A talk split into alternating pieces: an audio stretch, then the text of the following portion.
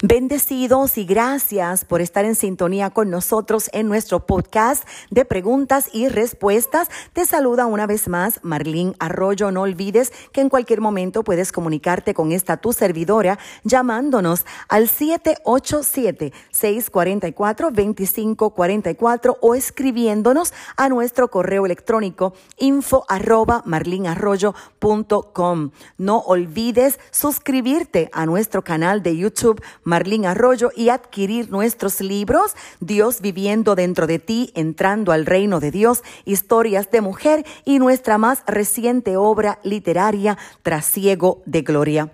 Hoy se me ha pedido que explique Efesios capítulo 2, versos 1 al 2, que lee así. Antes, ustedes estaban muertos a causa de las maldades y pecados en que vivían, pues seguían los criterios de este mundo y hacían la voluntad de aquel espíritu que domina en el aire y que anima a los que desobedecen a Dios. Aquí, el apóstol Pablo le escribe a los creyentes y les recuerda que se les dio vida por la obra de Dios. Y aunque los cristianos de hoy caminamos con vida, jamás debemos olvidar de dónde salimos. Y es que antes estábamos muertos en delitos y en pecados. La Biblia enseña que hay diferentes tipos de vida. Hay vida vegetal, hay vida animal, hay vida humana, hay vida espiritual. Y una persona puede estar viva en un sentido, pero puede estar muerta en otro sentido. El estar espiritualmente muerto no significa que estemos físicamente muertos. Y esta porción escritural toca una de las áreas más controversiales en la teología y es la siguiente. ¿En qué manera y en qué medida están las personas muertas antes de la conversión? Las sagradas escrituras utilizan cuadros diferentes para describir el estado del hombre que no es salvo. Por ejemplo, la segunda carta a los Corintios capítulo 4 versos 3 al 4 dice que una persona que está espiritualmente muerta es ciega. Leamos.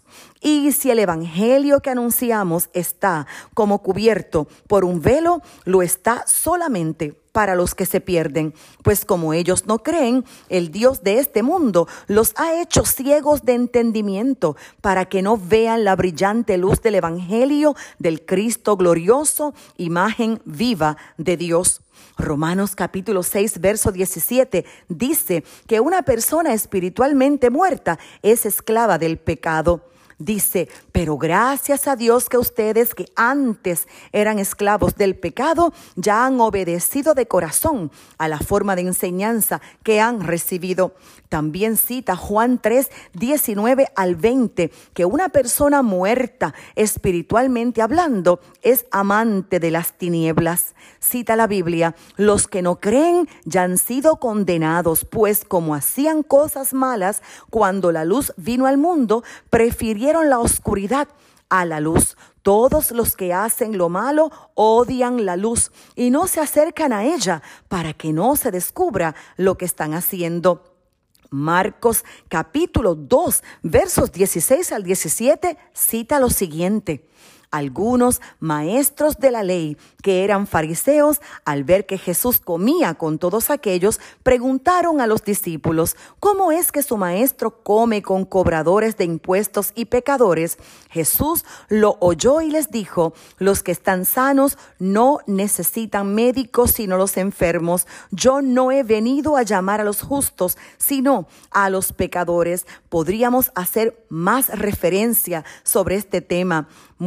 Espiritualmente están perdidos. Lea Lucas 15. Un extranjero, un desconocido, un forastero. Así es un muerto en el espíritu. Lea Efesios 2.12 y 2.19. También se les llama hijos de ira. Efesios 2.3 cita. De esa manera vivíamos también todos nosotros en otro tiempo, siguiendo nuestros malos deseos y cumpliendo los caprichos de nuestra naturaleza pecadora y de nuestros pensamientos. A causa de eso, merecíamos con toda razón el terrible castigo de Dios igual que los demás. Leemos también Colosenses 1.13, que dice que Dios nos libró del poder de las tinieblas y nos llevó al reino de su amado Hijo. Es decir, que aquellos muertos en el espíritu también están bajo el poder de las tinieblas. Finalizo entonces mi respuesta. Antes ustedes estaban muertos a causa de las maldades y pecados en que vivían, pues seguían los criterios de este mundo y hacían la voluntad de aquel espíritu espíritu que domina en el aire y que anima a los que desobedecen a Dios. Esta porción escritural es un grito del Espíritu Santo diciéndole a la iglesia, nunca olvides de dónde Dios te sacó.